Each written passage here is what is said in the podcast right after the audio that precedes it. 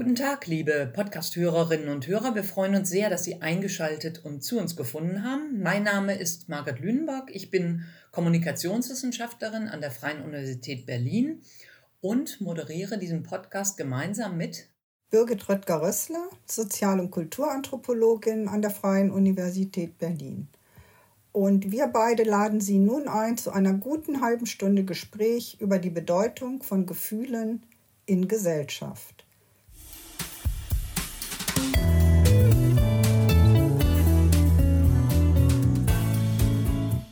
Sie hören More Than a Feeling. Gefühle und Gesellschaft. Ein Podcast des Sonderforschungsbereichs Effective Societies Dynamiken des Zusammenlebens in bewegten Welten.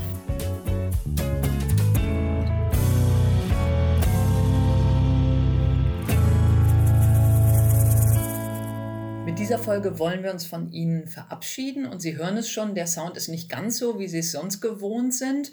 Wir beide, Birgit Röttger-Rössler und ich, sitzen heute mitten in der vierten Welle on Distance und haben uns digital zusammengeschaltet.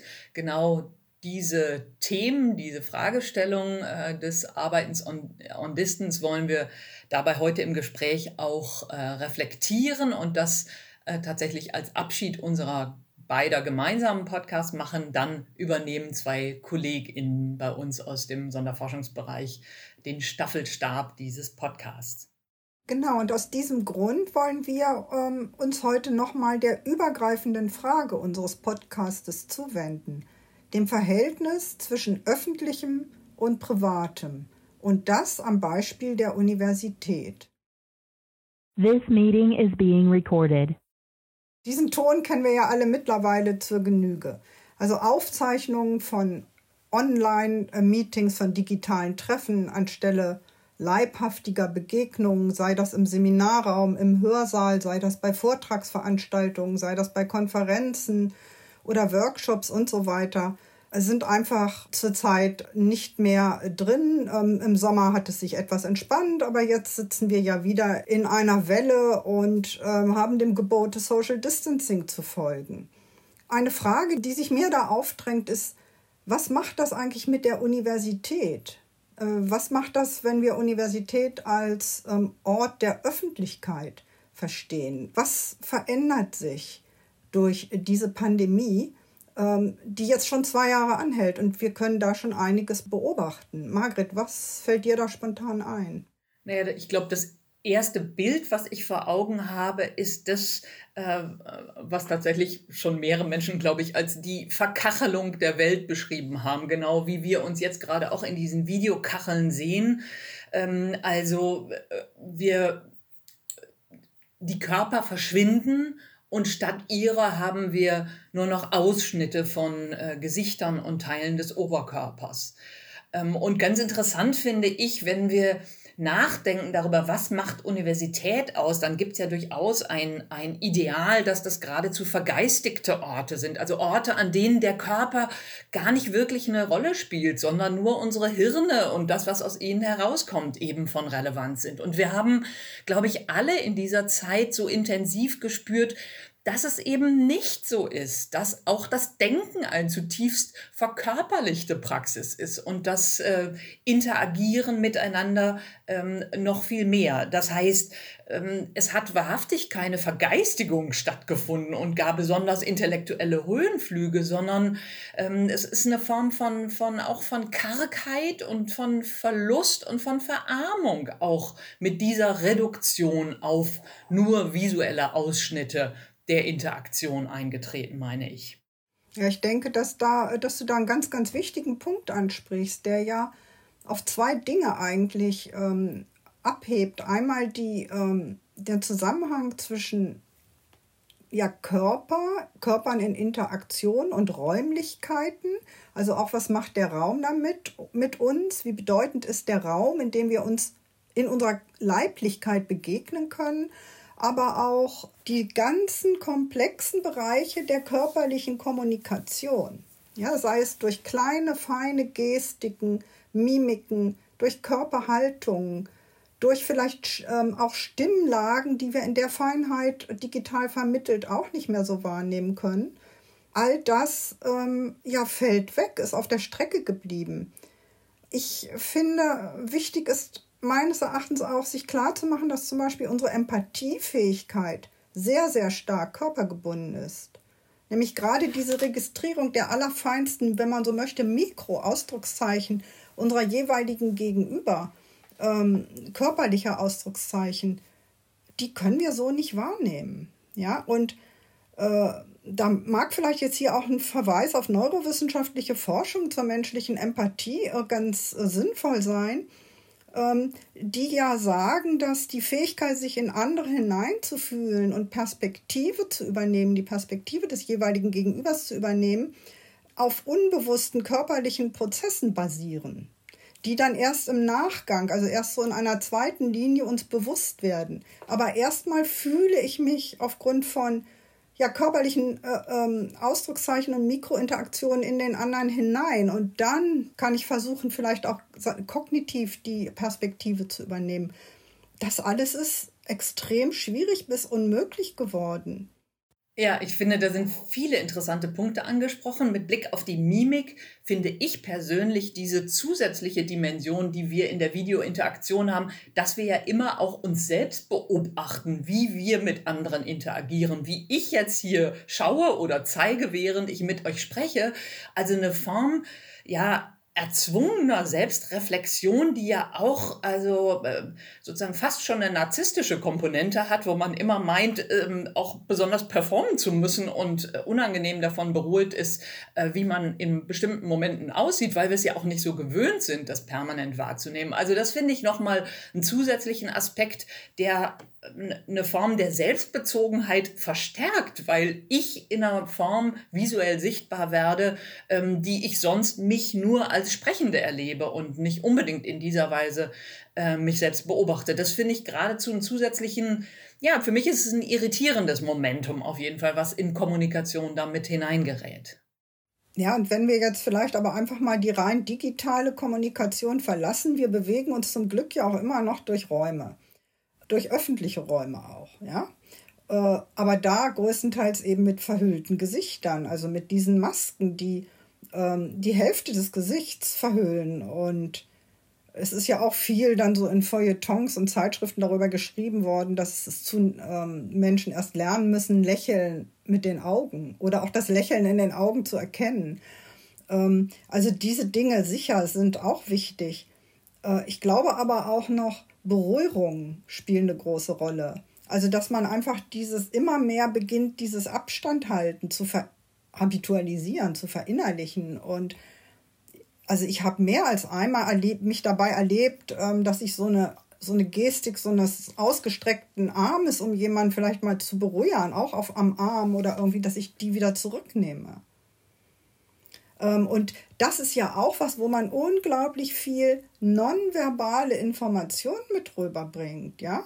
Wenn man sagt, ja, ich kann jetzt, ich registriere, was mit dir ist, ich kann da jetzt gar nicht viel zu sagen, aber ich lege einfach mal beruhigend meine Hand oder mit, mitfühlend oder so etwas auf deine Schulter, auf deinen Arm.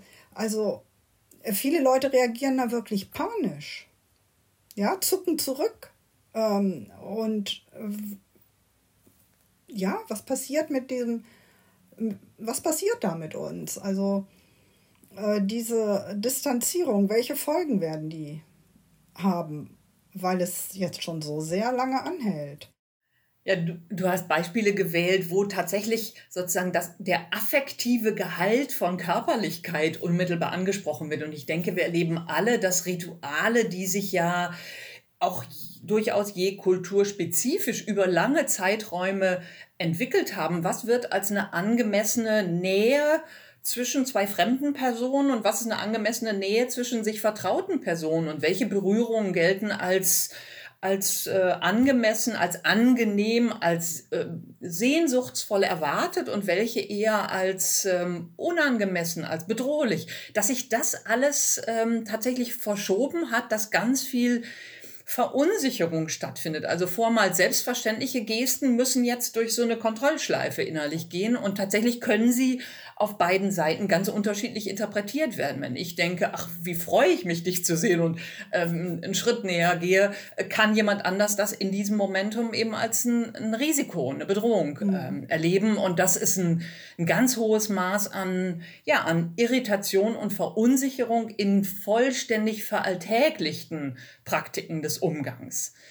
Ähm, ich erlebe es beispielsweise mit Studierenden äh, einerseits die, diese immense Freude des Miteinander im Raum sein, die wir zumindest eine kurze Zeit oder eine Zeit dieses Wintersemesters hatten, also wo wir alle miteinander ja richtig körperlich gespürt hat, haben, was es für einen Wert hat, ähm, gemeinsam beieinander zu sein und auch aufeinander zu reagieren und da den Preis des Masketragens auch gerne ähm, sozusagen äh, getragen haben und das äh, in dieser Form realisiert haben.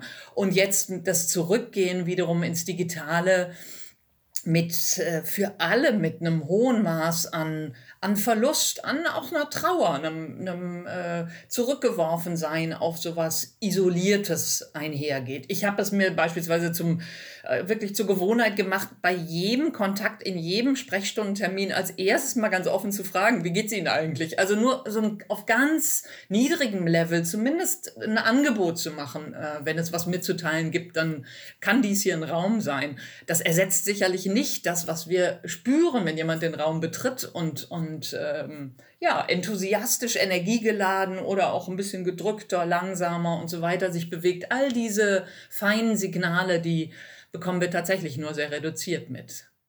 Ja, das ähm, erlebe ich ähnlich und es bleibt ja in der Kommunikation natürlich im Unterricht, in der Lehre mit den Studierenden vieles auf der Strecke, aber auch in all den anderen ähm, Aspekten unseres universitären Lebens, also in der Kommunikation mit, mit Kollegen, Kolleginnen, ähm, in der Gremienarbeit. Ähm, es, die ganzen digitalen Treffen sind irgendwie, würde ich sagen, total funktional geworden. Also man hat ein Thema, man trifft sich, man bespricht dieses Thema, ähm, winkt dann den anderen Kacheln zu und klickt auf Leave Meeting. Und also die ganze Kommunikation ist irgendwo formaler geworden und damit und diese anderen Begegnungen, die, die so wichtig sind, ich spüre das ganz stark, also auch in unserem Sonderforschungsbereich, wie viel auf der Strecke geblieben ist, also wie beschädigt doch viele Personen sind ähm, der Flurfunk, der fehlt. Also der Wert des Flurfunks. Und diese ganzen informellen Informationen, die man da erhält, ähm, ach so, wo ich dich gerade sehe, wollte ich dir mal sagen. Oder weißt du schon, dass es sowieso gerade ganz schlecht geht? Oder der und der oder die und die Sorgen hat. Ne?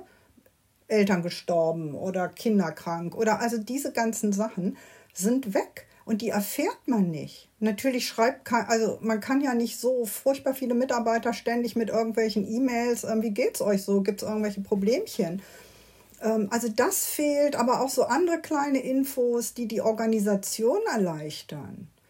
Ähm, die, es muss alles notiert werden, es muss alles strukturiert werden, es muss alles wieder irgendwie über verschiedene digitale Kanäle ähm, äh, kommuniziert werden und das ist extrem schwierig ich glaube auch, was ich als ähm, sehr schädigend für die Forschung sehe und auch für kollaborative, interdisziplinäre Forschung wie in unserem Verbund, das ist, ähm, dass die Spontanität, also das gemeinsame, spontane Entwickeln von Gedanken, von Ideen, von theoretischen Ansätzen, dass das einfach weg ist.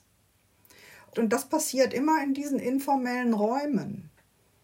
Ja, also beim Kaffee trinken, beim Mittagessen oder auch bei abendlichem Zusammensein. Ähm, wir können, es funktioniert nicht. Wir haben es ja schon mehrfach versucht. Also, dass man dann sagt, so, wir machen mal eine digitale Brainstorming-Runde. Die Ergebnisse sind schlapp. Also, sie, ähm, sie fallen hinter das zurück, was wir so in der Interaktion in Räumen und im Austausch, in dem auch immer mal wieder abgeschweift wird und gelacht wird und fällt ähm, äh, sie fallen dahinter zurück. Aber das sind ja hochinteressante Phänomene. Also eigentlich die grundlegende Frage, wie entsteht eigentlich Neues? Wie entsteht Innovation? Da wäre die Diagnose, dass es eben nur begrenzt aus dem geplanten, strukturierten, ähm, mit einer gewissen Logik konzipierten Prozess. Ja, das gehört natürlich zu unserer aller Arbeit maßgeblich dazu. Ohne das würde alles zusammenbrechen, ganz, ganz ohne Frage. Das ist sozusagen das Fundament. Aber das Neue, das Irritierende, das, was nicht in die Spur passt, entsteht eben genau aus dem Ungeplanten, aus dem Zufälligen vielleicht, aus dem Erratischen. Also da gibt es ja auch in künstlerischer Forschung ähm, äh, viel Auseinandersetzung zu, dass eben die Logik des Planbaren äh, ja im Grunde bestimmte Formen von Pfadabhängigkeit weiterentwickelt. Und ähm, diese Pfade tatsächlich zu verlassen, ist etwas, was nur bedingt konzeptioneller Planung unterliegen kann, sondern man sich dafür tatsächlich auch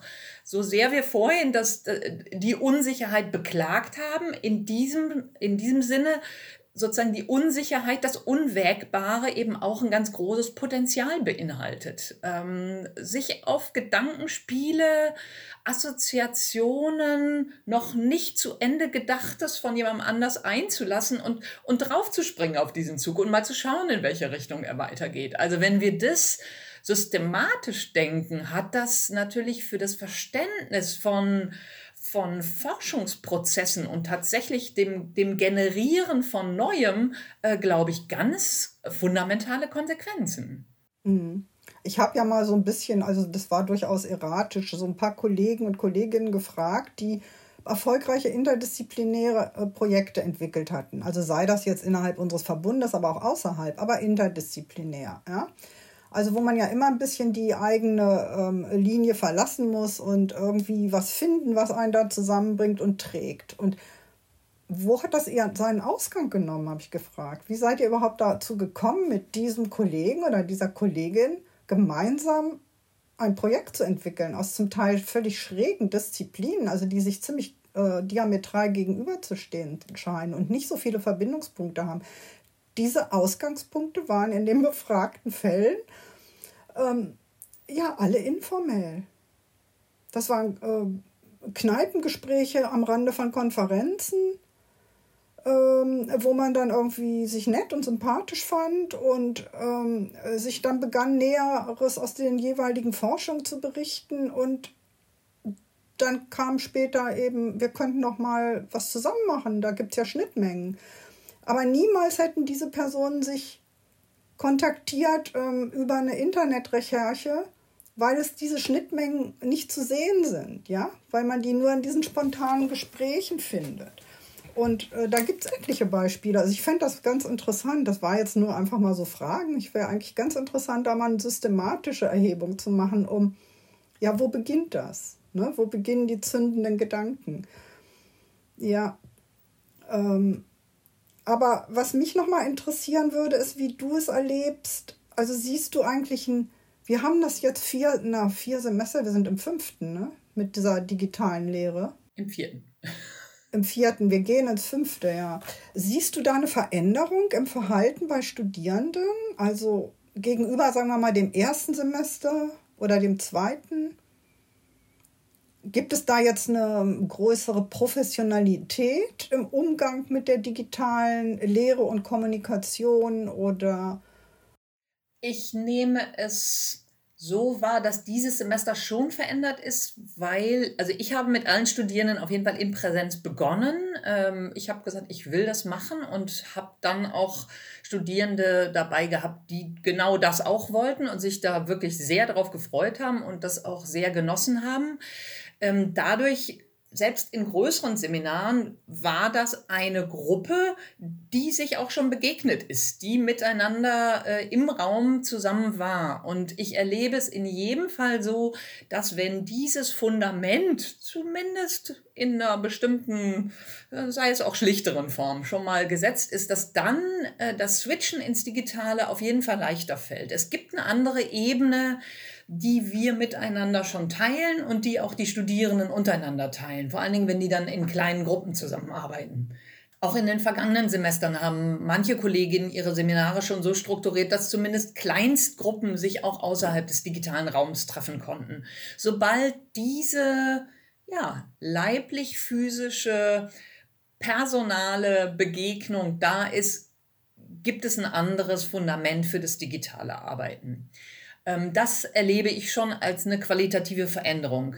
Ich würde jetzt mal sagen, die, die technische Souveränität, mit diesen Tools umzugehen, das haben die Studis sehr schnell drauf gehabt. Ähm, das ist gar kein großes Problem. Ja, es gibt immer wieder äh, Debatten darüber, mein Netz ist nicht gut genug, ich muss mal die Kamera ausschalten oder ähnliches. Ähm, aber selbst damit navigieren wir ziemlich souverän. Es gibt da auch ein größeres Maß an Gelassenheit. Ja, gerade strauchelt es ein bisschen, aber wir fangen uns schon wieder. Also, dass wir da alle miteinander toleranter und entspannter geworden sind. Ich erlebe es nicht so, dass die Bereitschaft, die Kamera anzuschalten, ähm, nochmal zusätzlich abgenommen hat. Darüber klagen aber viele äh, Kolleginnen und Kollegen. Ähm, das ist bei mir ganz okay, so nehme ich es wahr. Ähm, das ist nämlich wirklich der Nullpunkt, finde ich geradezu, an Interaktion zwischen Lehrenden und Studierenden. Also das äh, Sprechen in dunkle Kacheln, äh, auf denen äh, nur, ein, nur die Initialen oder ein Name steht, ähm, das ist endgültig äh, sozusagen die Verhinderung von, von Kommunikation und von wirklicher Begegnung. Also deswegen erlebe ich eine, eine größere, durchaus handwerkliche, technische Souveränität bei Studierenden, ähm, die aber einhergeht ähm, mit einem hohen Maß an ja, Enttäuschung, Frustration, Erschöpfung. Vielleicht ist Erschöpfung das, ähm, das angemessenste Wort, die ganz ohne Frage, niemand stellt das, niemand stellt es in Frage. Also es sind alle ähm, davon überzeugt, dass wir diesen Weg jetzt brauchen. Aber ähm, die Restriktionen dabei werden schon sehr, sehr deutlich wahrgenommen. Ja, naja, du hast recht. Also diese, diese ähm, Kacheln sind irgendwie der Worst Case, wenn, wenn man keine Gesichter mehr sieht.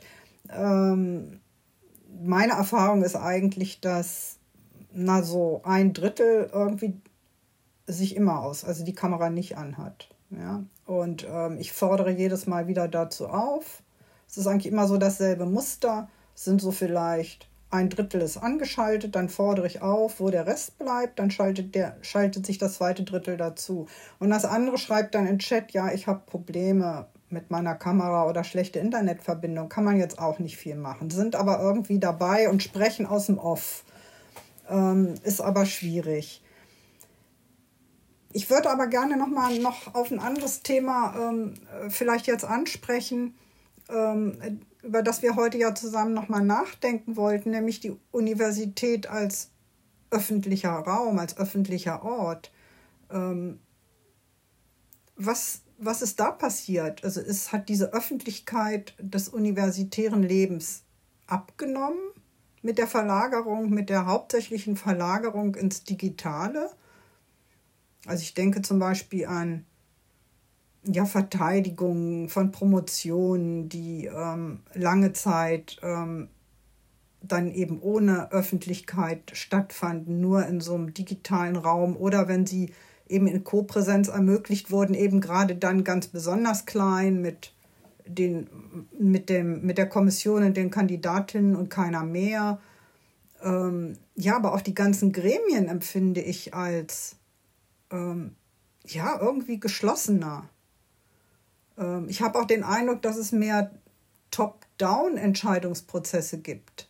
Also dass wir als Professorinnen gar nicht mehr so stark eingebunden sind in viele wichtige ähm, Entscheidungen der Universität, auch wenn wir in den entsprechenden Gremien sind. Aber vielleicht ist das bei mir jetzt nur so eine subjektive Wahrnehmung. Mich würde interessieren, ob du das ähnlich erlebst oder. Also die Beispiele, die du genannt hast, die würde ich genauso teilen. Also das erlebe ich tatsächlich als eine Form der Schließung von Öffentlichkeit. Also wenn jemand, der oder die äh, drei, vier, fünf Jahre an einer Promotion gearbeitet hat und dann die Verteidigung ähm, stattfindet, ähm, im Regelfall äh, sie sich auch darauf freuen, dass da so die allernächsten Lieben, aber eben auch ähm, Mitstreiter aus den Promotionskolloquien oder so mit dabei sind als Öffentlichkeit. Wenn das nicht möglich ist, ähm, sei es, weil es komplett digital ist, ähm, sei es, weil eben die physische Präsenzöffentlichkeit extrem reduziert ist, dann ist es natürlich extrem traurig für diese Menschen, äh, die genau diesen Moment nicht mit ihren Nächsten lieben oder den nächsten Kolleginnen und Kollegen teilen können.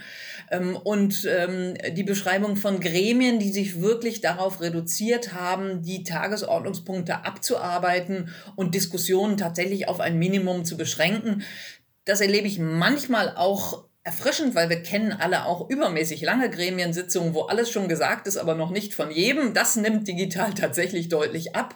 Äh, aber es gehört auch dazu, dass der eher informellere Raum, der unter Verschiedenes und Mitteilung eben sonst auch immer stattfindet, dass der extrem schrumpft. Also was erfahre ich von anderen, mit denen ich nicht funktional ähm, ein, ein, ein Setting teile, ähm, das ist extrem geschrumpft. Ähm, und äh, mit Blick auf die sozusagen inneruniversitäre Öffentlichkeit, ja, da würde ich auch sagen, ähm, wie entstehen Proteste? Wie entsteht Widerstand? Wie entsteht ähm, sozusagen Unzufriedenheit, die sich dann auch artikuliert? Dafür müssen Menschen zusammenkommen, im Gespräch sein, sagen, sag mal, hast du das auch so und so empfunden.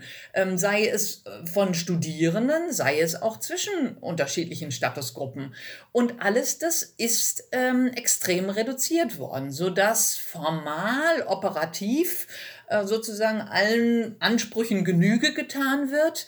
Aber kritisches Potenzial, was mal ein bisschen sperrig dazwischen geht, was widerständiger nachhakt, alles das ähm, ist doch erheblich reduziert. Es gibt natürlich demgegenüber auch wieder Öffnungen, die durch das Digitale möglich sind.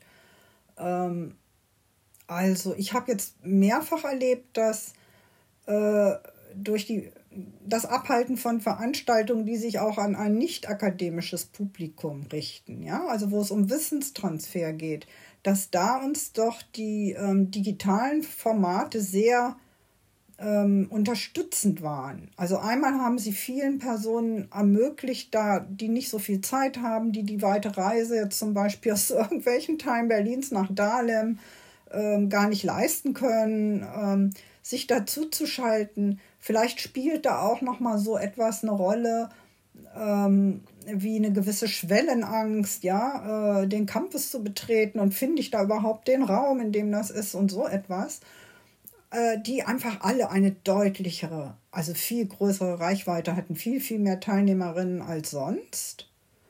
Ja, also ich ähm, arbeite da ja ähm, viel auch mit im, im Bereich der äh, Sozialhilfe und der Familienhilfe und mit Fachkräften zusammen. Und wenn ich bei ähm, Einladungen bei, zu physischen ähm, Vorträgen hatte ich in der Regel, sagen wir mal, 20, 25 Teilnehmerinnen. Ähm, bei den digitalen Formaten sind es 60, 70, 80, 90. Also es ist einfacher, es ist irgendwo auf eine Art scheinbar niedrigschwelliger. Und natürlich, klar, das ist oft beschrieben, das ganze Internationale. Ja, das wird sehr viel einfacher, sehr viel kostengünstiger, ähm, sehr viel ökologischer auch, wenn man nicht mehr durch die ganze Welt fliegt. Ähm, die einzige logistische Herausforderung ist die Koordination der unterschiedlichen Zeitzonen. Aber da sind natürlich auch ähm, Öffnungen zu bemerken, die uns gerade die Digitalisierung ermöglicht. Absolut. Äh, das haben wir beide ja auch miteinander praktiziert mit mhm. Gesprächsreihen. Äh, das nutzen wir alle in der Lehre sehr viel niedrigschwelliger. Ich kann eben einen Gast äh, für 30, 40 Minuten für einen Vortrag zuschalten. Die Studierenden können anschließend Fragen stellen, was ich sonst ähm, vom Reiseaufwand gar nicht, wahrscheinlich auch gar nicht sinnvoll finden würde. Ähm, und das wirklich ganz niedrigschwellig einzubauen, ähm, ermöglicht Formen von transnationalem Austausch, auch das, was wir vorhin angesprochen haben, dass das Brainstorming digital schwierig ist. Zugleich kann ich aber auch mich mit vier, fünf KollegInnen äh, ganz niedrigschwellig zusammenschalten und mal äh, wirklich miteinander Ideen austauschen. Ähm, das ist nochmal was anderes, als miteinander in einem Raum zu sein. Aber wenn ich das ins Verhältnis dazu setze, dass ich da sonst ein paar Tausende auf den Tisch legen müsste für Reisekosten und äh, ein paar Wochen Vorbereitungszeit hätte, so ermöglicht das natürlich ganz neue Formen auch von Kollaboration, ähm, und, und ähm, ja, tatsächlich grenzüberschreitenden Interaktion. Das, ähm, denke ich, ist ein totaler Gewinn und äh, es bleibt abzuwarten, wie sich das akademische Konferenzwesen auf lange Sicht äh, verändert. Da haben wir natürlich alle auch erlebt, äh, dass erstmal lange gar nichts möglich war, dass wir vielfältigste Formen virtueller Konferenzen als das neue Normal erleben. Ehrlich gesagt bin ich ein bisschen besorgt, äh, dass das auch in Kostenplanung langfristig sich schon so äh, niederschlagen wird, dass das ähm, sozusagen selbstverständlich als erstes äh, erwartet wird. Da gilt natürlich genau das Gleiche, was wir zu Beginn gesagt haben. Der ganze Verlust der unmittelbaren Interaktion, der, der gilt natürlich für gleichermaßen internationale Konferenzen, die dann ausschließlich virtuell stattfinden. Da hat man dann wirklich nur sozusagen den Austausch von Soundbites und ähm, Kurzpräsentationen alle ähm, am Rande stattfindenden sozialen Interaktionen, die in der Regel das Wichtigste von Konferenzen sind, äh, genau die gehen verloren. Aber da wird unter der ökologischen Perspektive das äh, äh, Reisekosten tatsächlich und die, die ökologischen Kosten von Reisen erheblich reduziert werden müssen. Und diese neuen digitalen Möglichkeiten, da wird, ähm, glaube ich, viel Bewegung in der nächsten Zeit noch stattfinden. Ja, also ich denke auch, da wird man einfach diese Situation oder dieses langdauernde Sozialexperiment nutzen können und müssen, ähm, auch um vielleicht kritisch über Digitalisierung nachzudenken. Also wie viel, wo tut sie gut, wo ist sie sinnvoll und aber wie viel tut auch gut? Also wo sollten wir sie vielleicht auch gezielt nicht einsetzen? Ich finde, es, es gibt noch ein anderes wichtiges gesellschaftliches Thema, das die Universität auch ganz besonders betrifft. Ähm, das Leben mit Unsicherheiten. Ähm, also die ja, ja, und Ängsten. Angst vor einer Infektion oder auch Angst irgendwie den Anschluss zu verpassen. Das ist, glaube ich, an der Universität ganz zentral. Ähm, es wird ja auch beschrieben, dass Angststörungen und Depressionen, also so bei Studierenden sowie bei Dozierenden und weiteren Mitarbeiterinnen zunehmen. Aber ich glaube, ein Hauptproblem, so wie ich das beobachte, ist für viele, vor allen Dingen ja für Doktoranden, aber auch Postdocs, für den sogenannten wissenschaftlichen Nachwuchs, dass die Planbarkeit ihrer Projekte so schwierig geworden ist. Ähm, das zeigt sich jetzt natürlich in meinem Fach in der sozialen Kulturanthropologie, wo ja Forschungsreisen und lange Feldaufenthalte in an den unterschiedlichsten Plätzen auf Erden eben Standard und notwendig sind, auch um den, die Karriereschritte gehen zu können, einfach zum Teil überhaupt nicht mehr gehen. Also die ähm, Personen können nicht reisen und ich finde es auch ganz schwierig, wie ich da als Betreuerin raten soll. Also wann ähm, immer wieder habe ich Gespräche, ähm, wie lange soll ich warten? Ob, ne, ob ich einreisen darf? Wann gebe ich auf? Also wenn man auch ein Forschungsprojekt hat, man hat die Gelder, man hat den Plan, aber man kann es nicht, man kann nicht beginnen. Wann gebe ich auf? Wann entscheide ich mich zu einem anderen Thema ohne diese Forschung? Und das sind gigantische Schritte. Und ähm, ja, also da, das ist so etwas, was mich persönlich momentan auch noch wirklich ratlos macht. Ähm, ich, ich kann da ja auch nichts prophezeien. Und ich bin zögerlich zu ermutigen, loszumarschieren. Auf, manche machen auch Vorschläge, so ungefähr heimlich über grüne Grenzen zu gehen. Oder aber auch zu sagen, ja, warte doch noch, wird schon alles. Also dieses Leben mit Unsicherheit in einer Warteschlaufe, ich glaube, das ist ähm, aus meiner Sicht ganz wichtig oder ganz zentral für viele Universitätsangehörige, für, für Forscherinnen und Forscher, für jüngere ganz besonders. Gilt natürlich auch für die älteren Gestandenen, aber die brauchen wenigstens nicht mehr an ihrer Karriere zu basteln. Ja, du hast äh, natürlich absolut recht. Einerseits ein äh, sich stetig erhöhender Druck, wie viel Output in welchen Karriereschritten zu leisten ist, wie viel Zeit man sich überhaupt für was nehmen darf. Ähm, also da eine zunehmende Pressure, in der Internationalisierung, also international präsent zu sein, international zu publizieren, ganz zentrales Gütekriterium ist. Und genau diese ähm, Internationalisierung, die eben auch mit eigenen Reisebewegungen und nicht nur damit einen englischsprachigen Text zu schreiben einhergeht, ähm, radikal ausgebremst ist. Aber diese Dimension von Unsicherheit, die du angesprochen hast, die reicht natürlich auch äh, deutlich weiter. Und in einer gewissen Weise wird ja Wissenschaft zugeschrieben, Unsicherheit zu reduzieren, also ähm, im weitesten Sinne Wahrheit zu erzeugen, die Sicherheit ermöglicht. Wenngleich wir beide sicherlich sehr, sehr, sehr vorsichtig mit einem Wahrheitsbegriff wären. Also sagen wir, validiertes Wissen zu erzeugen, das Unsicherheit reduziert. Ähm, und in dieser Pandemie erleben wir, dass Wissenschaft das durchaus situativ immer wieder tut, jetzt unmittelbar in der Virologie und ähnlichem, dass dieses Wissen aber fortlaufend auch revidiert werden muss äh, und damit äh, das Erleben der, ja, der, der temporären Begrenztheit von Wissensbeständen, die immer wieder zu revidieren sind, für uns alle unmittelbar alltagsrelevant wird. Also Unsicherheit damit zu einer Konstante unseres Lebens wird. Und es wird eben auch nicht mehr den Moment geben, wo wir ähm, äh, in, in die Zeit zuvor zurückgehen. Ich glaube, das ist mittlerweile allen klar geworden, dass wir ähm, nicht nur dieses Virus, sondern auch die damit einhergehende Unwägbarkeit von ähm, von gesellschaftlicher Entwicklung, von Mobilität, von äh, Interaktionen und so weiter, dass wir das ähm, mitnehmen werden und uns tatsächlich als neues Normal begleitet. Ja, Margret, du hast ja eben, das finde ich sehr wichtig, ähm, darauf hingewiesen, dass eben diese Erwartung, die an die Wissenschaft gestellt wird, zunehmend mobil zu werden, international zu werden, unterwegs zu sein, zu reisen, also eigentlich entgrenzt zu forschen und zu arbeiten, dass das jetzt durch die Pandemie ganz einfach begrenzt und sozusagen ja stark begrenzt wird, eingeschränkt wird und ähm, wir wieder auf unsere regionalen und lokalen Lebenswelten zurückgeworfen werden und eben diese Entgrenzung nur digital ähm, praktizieren können. Ähm, da würde ich gerne das Stichwort der Entgrenzung ähm, von der räumlichen nochmal auf die zeitliche umlagern. Denn das ist ja auch etwas, was mit der Digitalisierung einhergeht, diese zeitliche Entgrenzung. Wir können jetzt noch sehr, sehr viel mehr in unsere Tage hineinpressen an ähm, digitalen Aktionen, weil wir nicht mehr von Ort A zu Ort B reisen müssen. Und das führt ja häufig zu kom kompletten Überforderungen.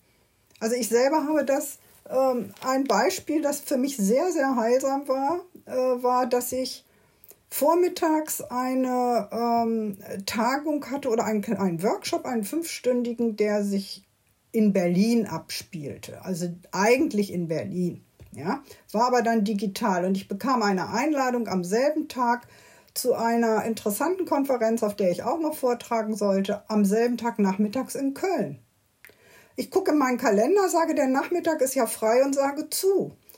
Ne, super, weil ich muss ja nicht mehr reisen. Mit dem Ergebnis, dass ich da zehn Stunden vom Bildschirm gesessen habe ähm, und kom komplett ähm, durchgedreht war am Ende, ja, also Kopfschmerzen hatte und flimmern vor den Augen. Und ähm, ich sage so, das geht nicht. Ich rechne jetzt in meiner Zeitplanung die Entfernungen dazu. Ja, und sage, wenn ich mir sage, da würde ich im analogen Leben jetzt gar nicht hinkommen. Ich komme nicht in 30 Minuten von Berlin nach Köln, auch nicht mit dem Flieger, äh, dann sage ich es ab. Aber dennoch schleichen sich viele da, äh, vieles rein, was man dennoch annimmt, ähm, was man früher so nicht gemacht hat, weil man einfach die Wege wegfallen. Es wird immer dichter, es wird, der Plan wird immer dichter. Also ich glaube, da hat jeder als empirische Evidenzen die eigenen Kalender.